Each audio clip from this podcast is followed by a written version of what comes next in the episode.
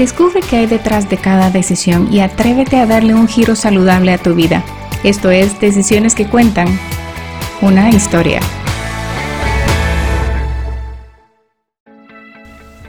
Hola comunidad bella, soy Sharon Falconer, Health Coach y su anfitriona en este podcast Decisiones que Cuentan.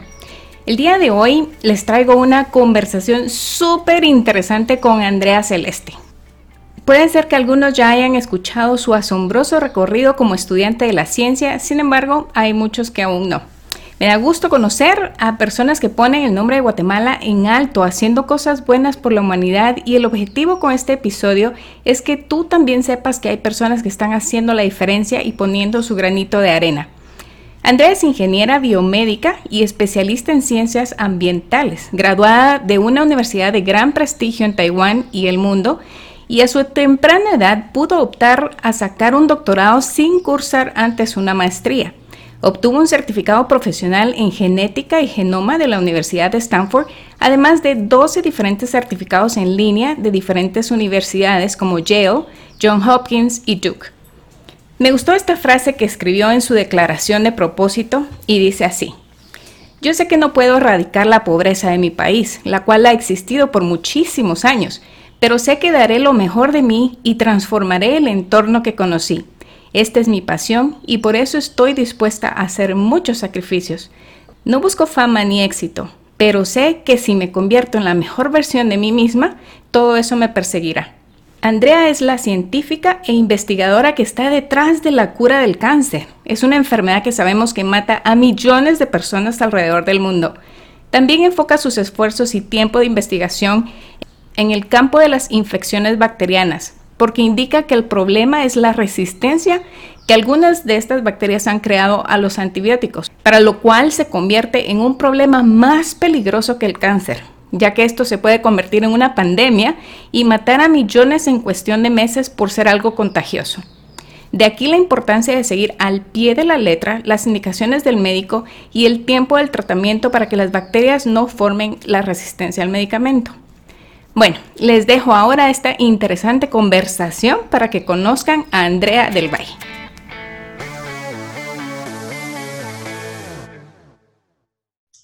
Hola Andrea, ¿cómo estás? Qué gusto tenerte el día de hoy en el episodio de, del podcast de Decisiones que Cuentan. Hoy vamos a conocer un poquito acerca de tu historia, de todos los avances que has estado encontrando ah, en el transcurso de, de, tu vida en aquel lado del mundo y a través de tus estudios. Entonces, cuéntanos, Andrea, por favor, qué edad tienes, qué es lo que estás haciendo allá y hace cuánto tiempo estás por allá. Ok, eh, tengo 28 años. ¿Y qué es lo que estoy haciendo? Es investigación para curar el cáncer, haciendo unas nuevas curas, buscando nuevas posibilidades para curar y mejorar lo que es lo que ahorita tenemos la quimioterapia, que normalmente es muy tóxica para los pacientes y tiene muchos eh, efectos secundarios que puede, que al final realmente eh, evita que la quimioterapia sea bastante eficiente en lo que es la, clínica. Entonces, en, una búsqueda de buscar y disminuir todos estos problemas, es que estamos utilizando lo que es la nanopartículas. Eh, ¿Hace cuánto tiempo, cuánto tiempo estaba acá? Eh, hace 10 años, vine de 18 años. Wow. Y acaba de cumplir mis 18 años y, saqué la cédula solo para venirme aquí. Así que eh, Sí, sí, vine bastante jovencita, era una persona totalmente diferente, con muchos sueños, eh, muy, muy apasionada a lo que hacía y a lo que quería hacer. Me, puse unas metas demasiado grandes, así como, como nunca cualquier persona se pone a imaginar y con eso es que vine acá. Ahorita estoy haciendo un nuevo proyecto que creo que lo había dicho en una entrevista, que era sobre trabajar con, con nanopartículas, pero en el campo de las bacterias, para el tratamiento de infecciones de bacterias infecciones, digamos, a los pacientes diabéticos, que cuando ellos tienen una úlcera, las cicatrices, ¿cómo se dice? La the wound, le decimos en inglés, no sé cómo se dice en español. La herida. ajá, la herida. Les cuesta sanar. Es que ya, ya llevo tiempo sin, sin algunas palabras en español. las heridas sanar. y normalmente se les infecta. Entonces estamos tratando de utilizar lo que es medicina tradicional china con nanopartículas para poder curar ese tipo de infecciones. Wow, y qué, qué increíble. Y 10 años y, de 18 veces básicamente estaba saliendo del, del, cascarón, como dicen por ahí. Sí, casi ni disfruté lo que es la vida universitaria. Allá en Guatemala, solas, solamente seis meses y me gustó, me encantaba, me, me, encantaba bastante estar con mis amigos, me gustaba ir a clases de medicina, les decía que eh, es uno de los mejores tiempos de mi vida, porque pasaba tiempo con mis amigos, tenía a mis papás apoyándome, no tenía nada que preocuparme que solamente la universidad y sacar buenas notas. Sí, y, uno cuando está en ese momento de la vida no se da cuenta de, de ese lujo que uno tiene ahora hasta que ya no lo puede tener. Sí, después que, que fue en las mismas clases de medicina y creo que realmente fue como señales de Dios, que Dios quería que me metiera en esa carrera para darme cuenta. Yo siempre quería seguir ingeniería genética o algo para hacer investigación. Y cuando estamos en las clases es que los maestros eh, daban clases de, teníamos la clase de propedéutica médica, que era cómo tratar a pacientes, y teníamos las clases que eran científicas, química, biología, y yo eh, sentía una pasión por química, biología, física, todas estas clases. Las que eran de propedéutica médica, yo decía, ¿para qué? y, y, después me puse a pensar seriamente lo que, lo que estaba haciendo y decidí que realmente no era para mí la carrera. Porque ¿Eso fue mientras estabas acá en Guatemala, esos seis meses de universidad? Esos seis meses ahí en medicina. Y me di cuenta que si iba a ser una doctora, yo, yo me di cuenta de algo.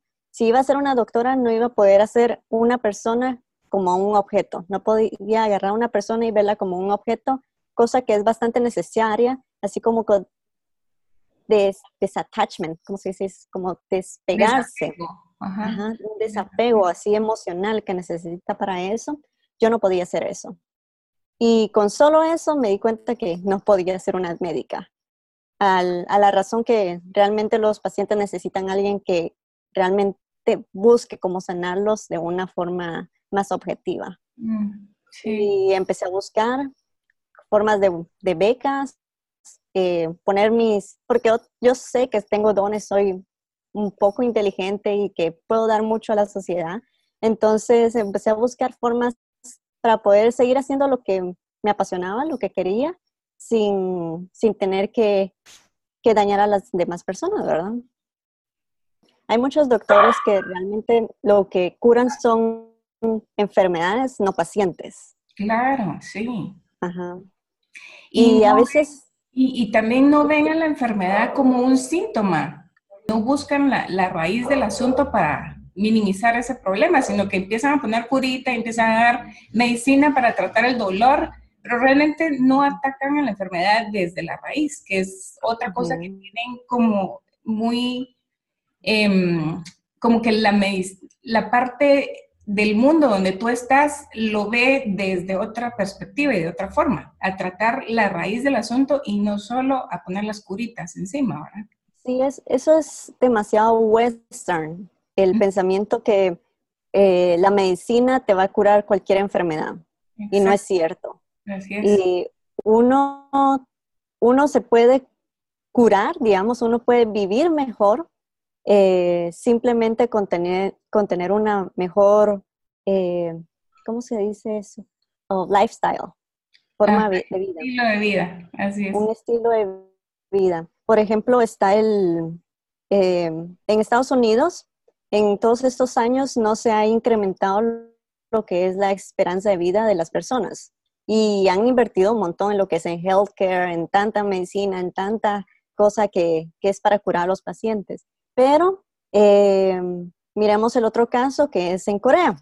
Las mujeres de Corea han, aumentado su esperanza de vida increíblemente comparado con lo que es en todo el mundo. Son las personas más longevas en el mundo.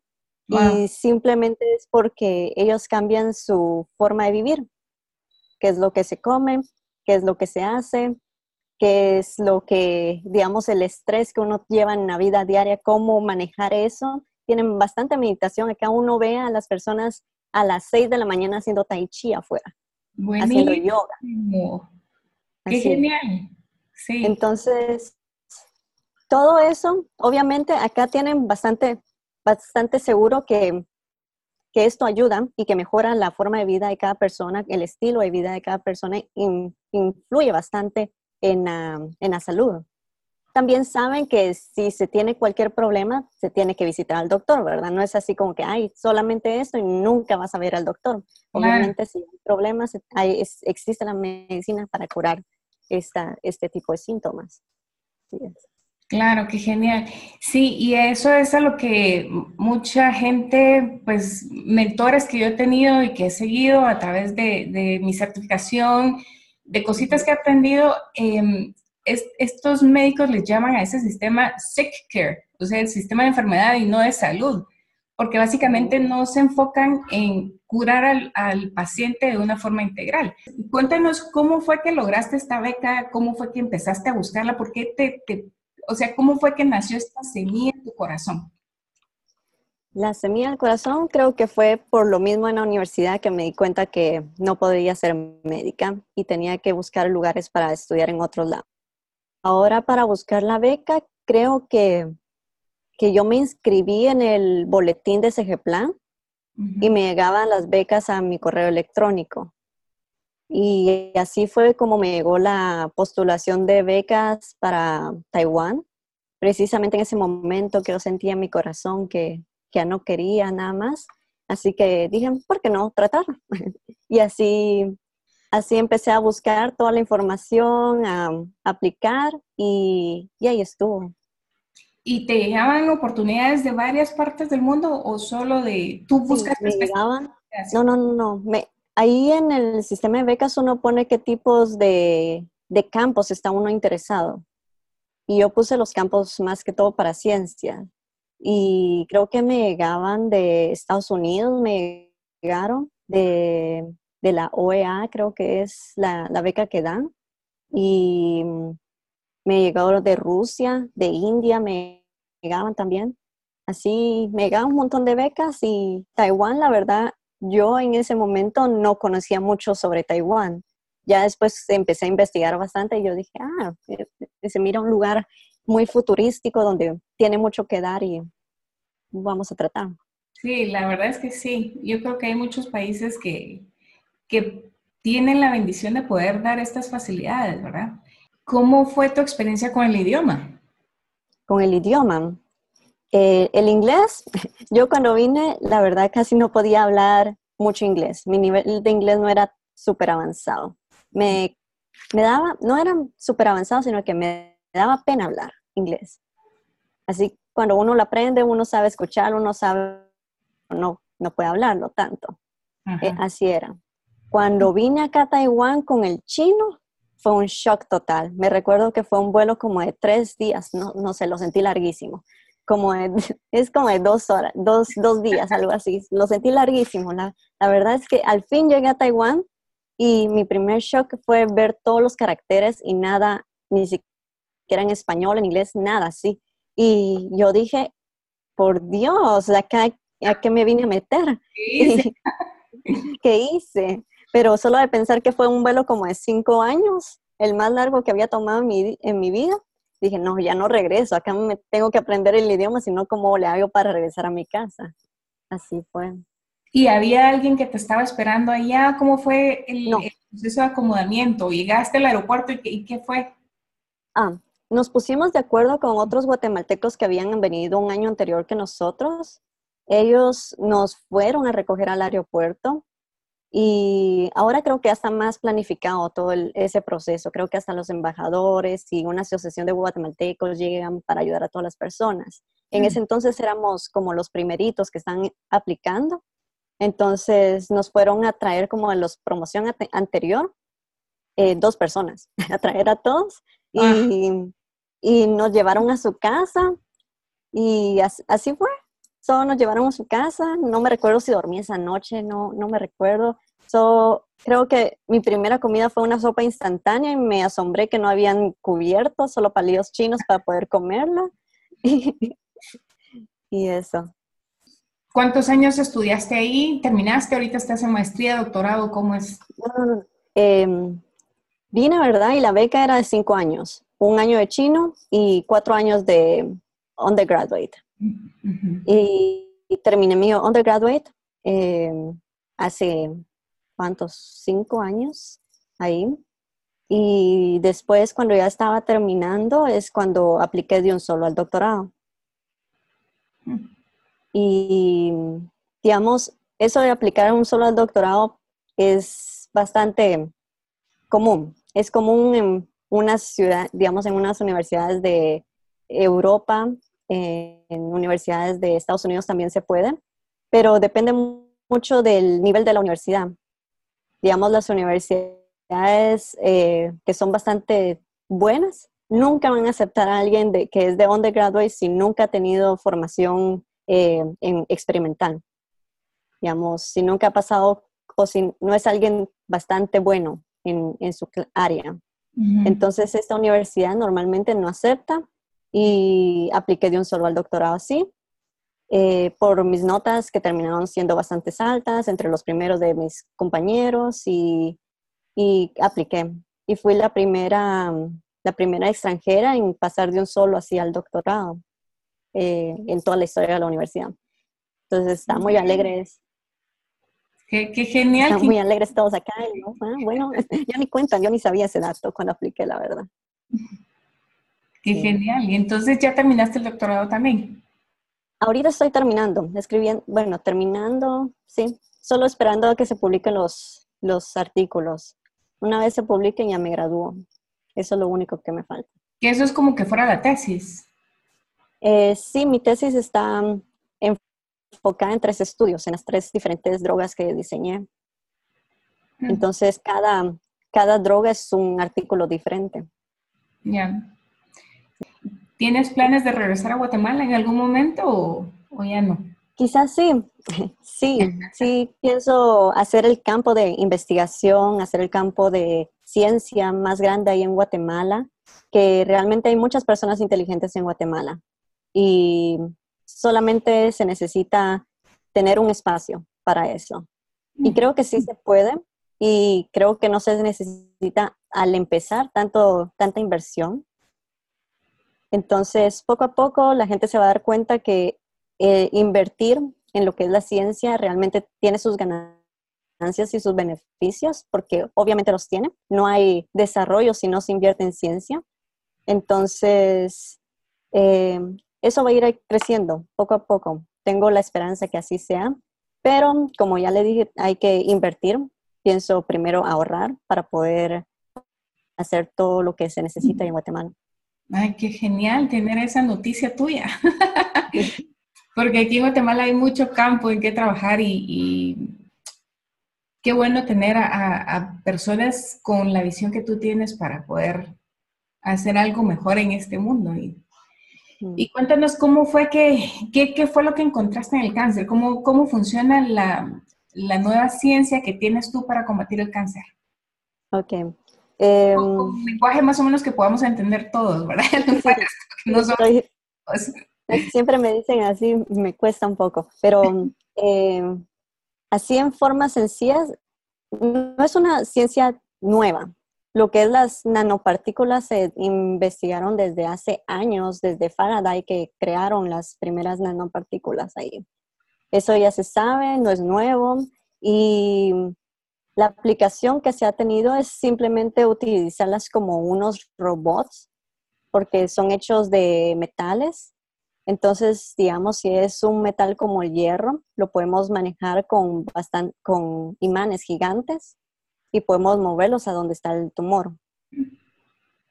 Unos de, de las nanopartículas de hierro ya, sido, ya han sido aprobadas por el FDA, creo que fue el año pasado o antepasado, y mm, ya tienen mucho crecimiento en toda esta investigación para poder aplicarlas en el, en el cáncer. Eh, yo hice tres diferentes nanopartículas de diferentes metales. Yo, a mí me gusta mucho la biología, pero en cierta forma simplemente soy una química analítica. Mm. ¿Ok?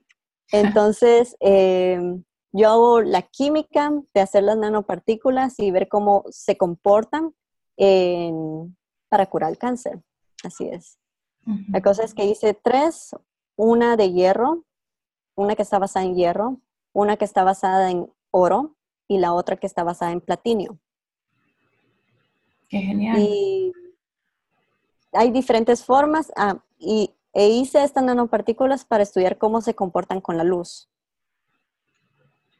Entonces yo uso láseres de diferentes eh, wavelengths, ¿cómo se dice eso?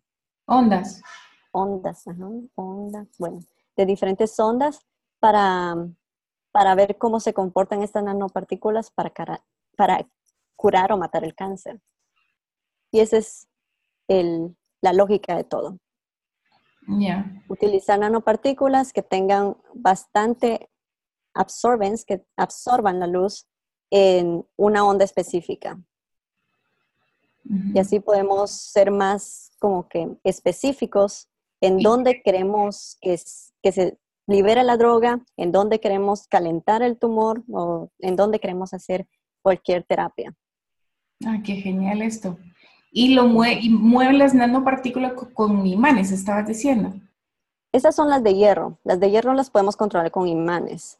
Ahora las otras nanopartículas, eh, más que todo se basa en un eh, EPR effect, en un efecto de retención que es, digamos, está el tumor y el tumor necesita nutrición. Y eso hace que los eh, vasos sanguíneos crezcan alrededor de este de forma muy, muy loca. Al crecer de forma muy loca, los vasos sanguíneos van a ser como errores y estos errores, ya vino mi roommate, y estos errores son de, son así bastantes hoyos en los vasos sanguíneos. Y al hacer estos hoyos es que las nanopartículas pueden pasar directamente al tumor y quedarse acumuladas ahí. En los tejidos normales no va a pasar esto porque los tejidos normales, los vasos sanguíneos que crecen son normales, no van a haber hoyos y las nanopartículas no van a ser tomadas por estos tejidos. Qué increíble. ¿Tú, ¿Tú tienes algún conocimiento de cómo es que el cáncer llega a formarse? Porque obviamente hay un factor genético y sabemos también que hay un factor epigenético que influencia la mutación de las células. En, los estudios que tú has tenido, ¿cómo has visto que estas células cancerosas empiezan a, mutar y a formarse? ¿Qué es lo que lo detona? Ok. Eh, el cáncer es muy difícil de curar. Primero porque es una enfermedad que tiene muchas causas y segundo es una enfermedad que tiene muchas enfermedades en un solo. Una de las razones por qué miramos más cáncer en estos días en en todas las personas, digamos, más de alguien conoce a alguien que tiene cáncer o que ha tenido cáncer así, es simplemente porque nos tenemos más proyección de vida. Nos volvemos más viejos, o sea, vivimos más. Y al hecho de vivir más, eh, las mutaciones ocurren más. Es, digamos, ahorita tú y yo tenemos las mismas mutaciones en nuestras células que una persona de cáncer está teniendo.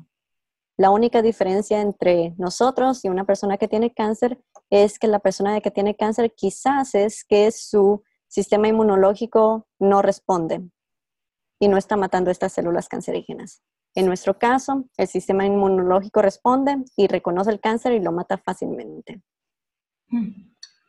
Sí.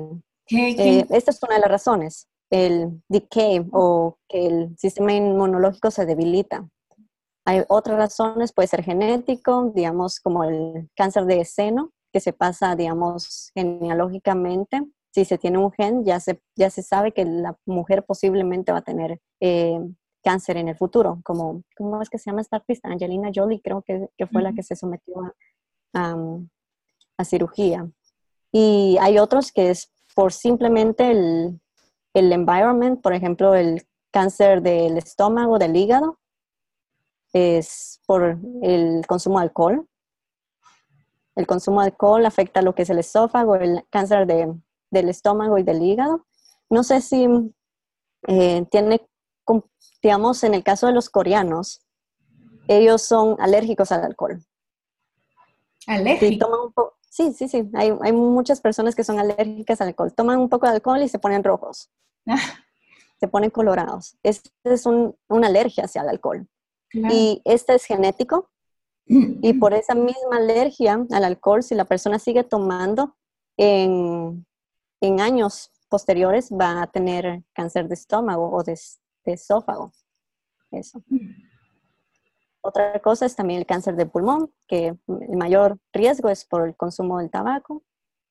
Entonces, es, son muchos factores que realmente no podemos decir esto, si tomas mucha agua te va a dar cáncer, así. Sino que hay muchos factores. Es una enfermedad, un tumor no va a ser el mismo, es cambiando, son muchas, muchas mutaciones dentro de un tumor y por eso es que es tan difícil curarlo porque no se puede saber exactamente qué es lo que tiene un tumor, digamos, todas las mutaciones y no se puede dar las drogas que son para esas, ese tipo de mutaciones de un solo. Entonces, por eso, es un gran challenge.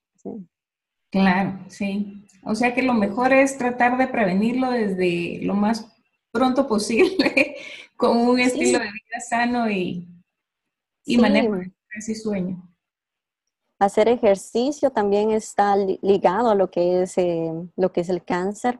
El cáncer también es, digamos, eh, puede crecer o es como trigger. ¿Cómo es que se dice trigger en español? Como detonante. Detonado. detonado.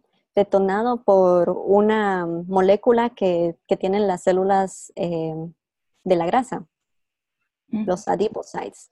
Estas células de la grasa ayudan al cáncer a crecer o ayudan a, que las células cancerígenas se puedan mover.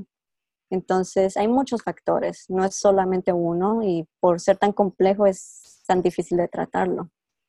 Y ahora que mencionas lo de la grasa, em, básicamente un alimento del cáncer o algo que, el, el, cáncer haga que el cuerpo tenga el craving o el antojo, ¿podrías decir tú que, va más influenciado a cierto tipo de alimento? O...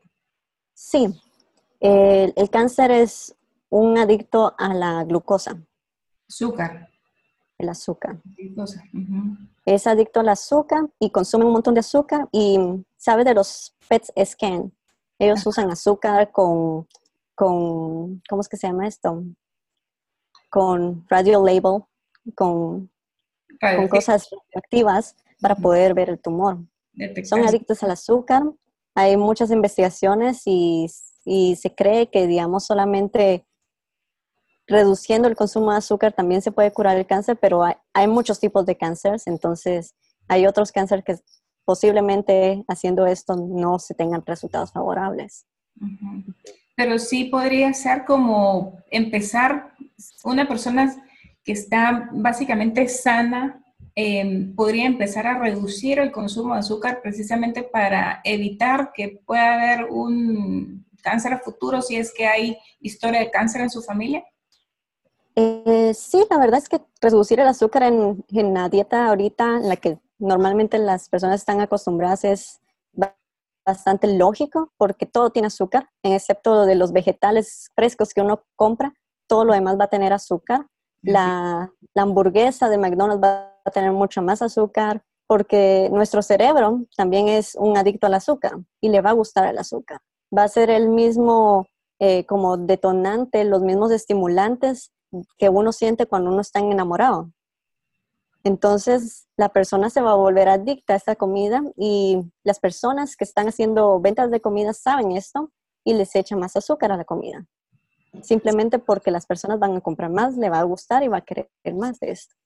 Qué, increíble, ¿verdad? O sea, cómo es que la industria puede jugar con nuestros, nuestros gustos, nuestros sentimientos y nuestra, nuestra mente a través de los sabores.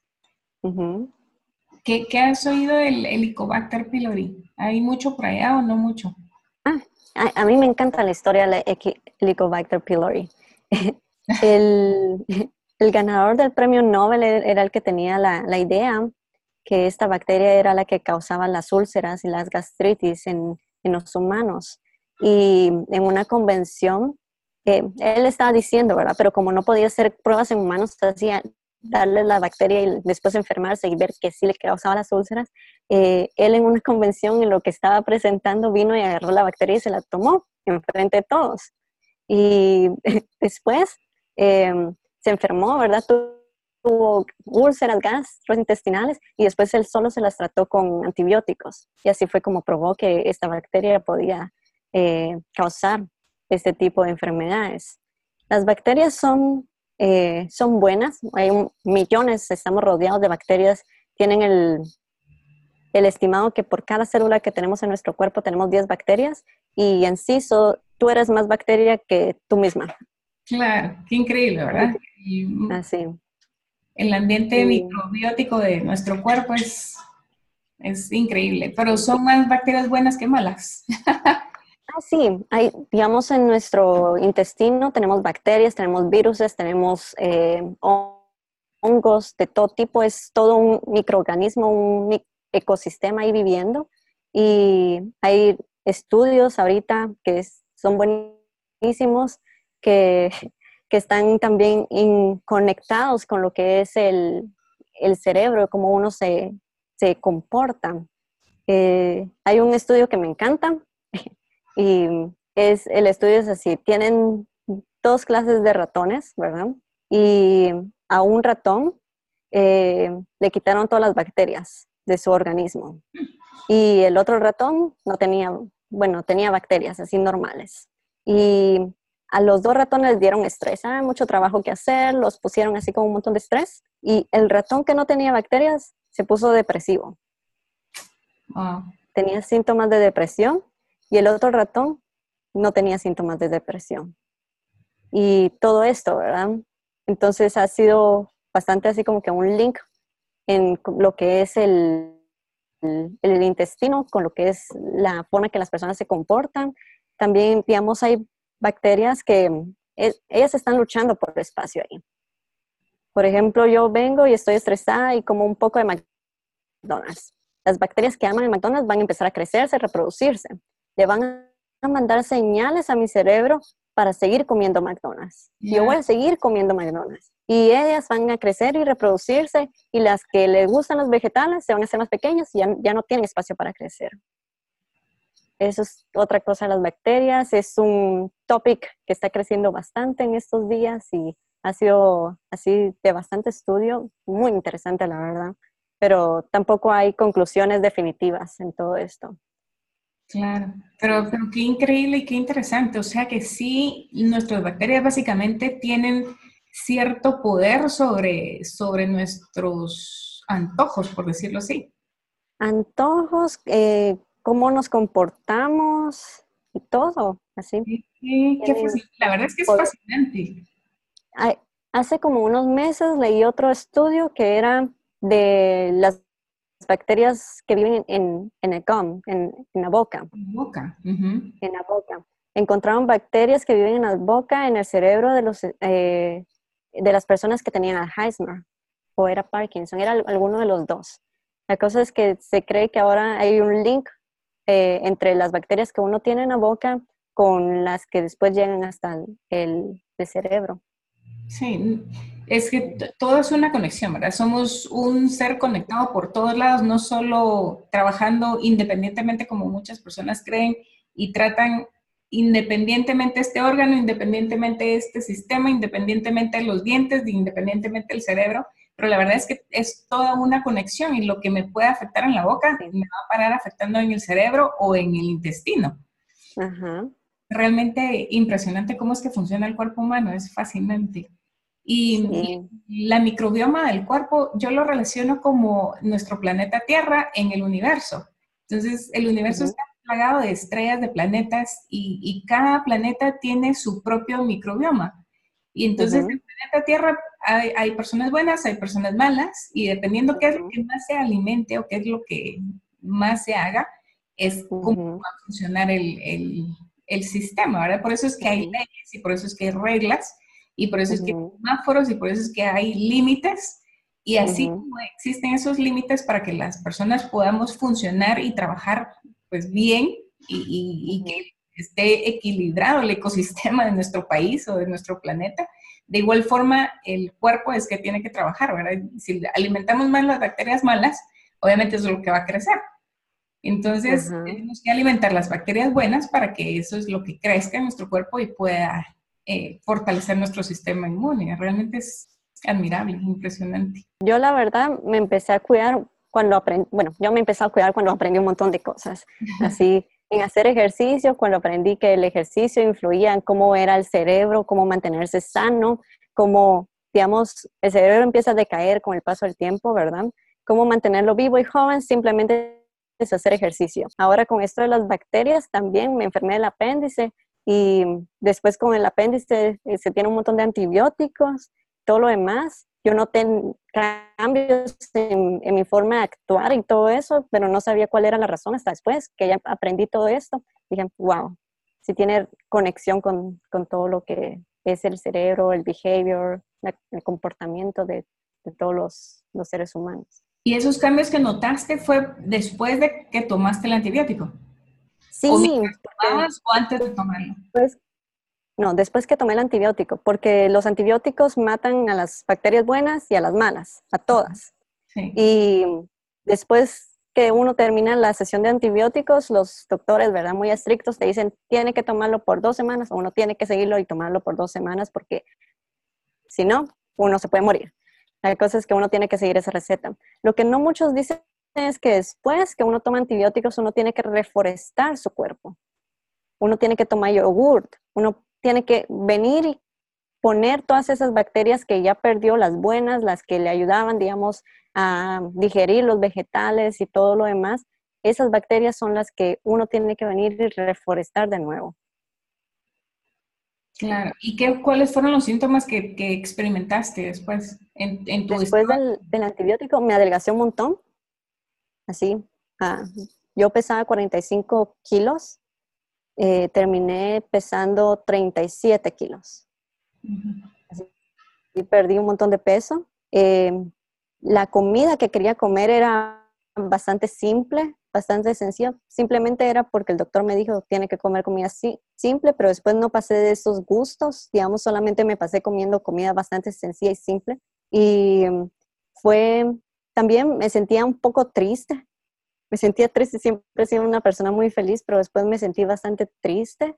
Y fue hasta que, que empecé a tomar aquí unos probióticos, eran probióticos y que también me lo recetó el doctor, ¿verdad? Y empecé a tomar esos probióticos y al siguiente día creo que estaba que quería comer unos vegetales, que quería comer cosas verdes, así que realmente como uno desea un chocolate, así lo deseaba, ya lo quería aquí. Y yo dije, qué raro, ¿verdad? Porque pasé como unos dos años sin comer vegetales, así re bien, y de repente ya sentía la necesidad de comer vegetales y todo lo demás. Entonces, cuando aprendí todo eso, dije, ah, eso, eso era. Por ahí es que viene. ¿Qué le recomendarías tú a los jóvenes emprendedores que desean lograr sus sueños, pero a veces no tienen los recursos como para decir, ay, no, yo no voy a poder estudiar esto porque es muy caro, mucho tiempo y definitivamente no se puede. Eh, que se busquen oportunidades, que investiguen más, porque he conocido de personas que se vienen simplemente a Taiwán a estudiar y que se lo costean ellos solos. Hay personas que vienen acá, trabajan y estudian. Entonces, no es imposible, simplemente es ponerse el propósito y la disciplina que las cosas se pueden hacer. Así es. Excelente. por ejemplo, yo ahorita que también, bueno, estoy trabajando y, y me pagan por eso, obviamente lo que es la matrícula y todo eso me lo pago yo sola con el trabajo que hago, entonces sí se puede. Que se investiguen, hay bastantes universidades que de por sí eh, a las universidades les gusta tener un, número de estudiantes internacionales. Y muchas van a dar becas, no simplemente por el gobierno, no simplemente por parte de, de CG Plan y todo eso, las universidades así en, ¿cómo es que dice? Privadamente pueden otorgar ese tipo de, de ayuda, porque les gusta tener estudiantes internacionales, les gusta tener diversidad, eso ayuda a las universidades a que tengan un mejor ranking así mundial. Entonces es cosa para beneficiarte. Qué genial. ¿Cuál sería el legado que deseas dejar a las personas que han estado en contacto contigo, así como tus compañeros estudiantes, familia, amigos que dejaste aquí en Guatemala? ¿Qué es lo que te gustaría que, que recordaran de ti? Uy. Eh, creo que sería una persona apasionada por la ciencia, una persona que ama la ciencia y que estás en servicio de ella.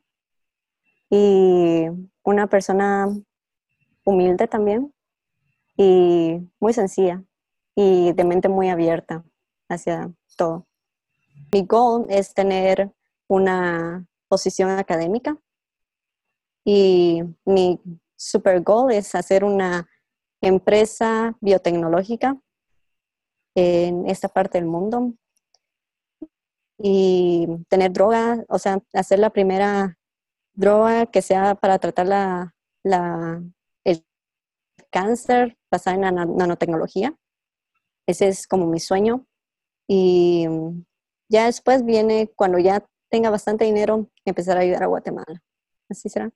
Ahorita con los avances de aquí, yo soy de las personas que pienso de aquí a unos 20, 25 años, el cáncer ya no va a ser letal va a ser, digamos, eso va a seguir progresando y va a ser como recibir solamente una vacuna y, uh, free, ya, ahí estamos, normal. Qué genial. Eh, lo que sí me preocupa es lo que te está diciendo lo de las bacterias, que es un poco más peligroso y puede ser convertirse en pandemia, epidemia y matar a toda la población mundial de un solo. Entonces, las cosas cambian. Y obviamente entre tus planes, entonces no hay una relación de familia, un novio por ahí, hijos. No, soy, no, soy una persona bastante, no, ni, me había puesto a pensar, la verdad. No, la verdad es que sí, amo mi carrera y amo la ciencia y creo que ese es el amor de mi vida. Y así es como me quiero dedicar, ahí encuentro mi felicidad y ahí me siento realizada. Creo que así será. Esa es tu misión en esta vida. Sí. Qué lindo. Excelente, qué lindo. Muchas gracias. Pues ha sido un gusto tenerte el, día de hoy y, poder llegar a conocerte un poquito más de cerca y saber qué es lo que estás haciendo y contribuyendo hacia la ciencia y hacia la humanidad. Gracias, Andrea, por este tiempo que nos has dado para, para este espacio del podcast. Muchas gracias a ti por todo.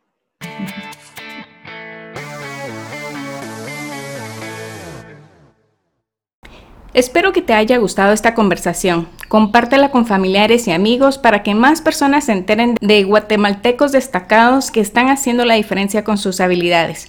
Puedes escuchar el episodio 36 donde hablo sobre las bacterias intestinales y cómo éstas afectan nuestro estado de ánimo y así conocer más sobre este interesante ecosistema al que le llamamos microbioma.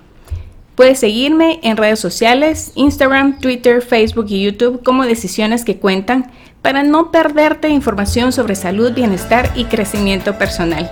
También puedes visitar mi página web y suscribirte al Club VIP para descargar una guía de uso de especies y un manual de cambio de hábitos para poder empezar a mapear tu nuevo estilo de vida.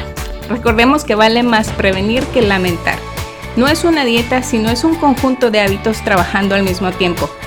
La decisión más importante es la que estás por tomar en este momento. Es hora de tomar decisiones que cuentan y contar tu historia. Hasta la próxima.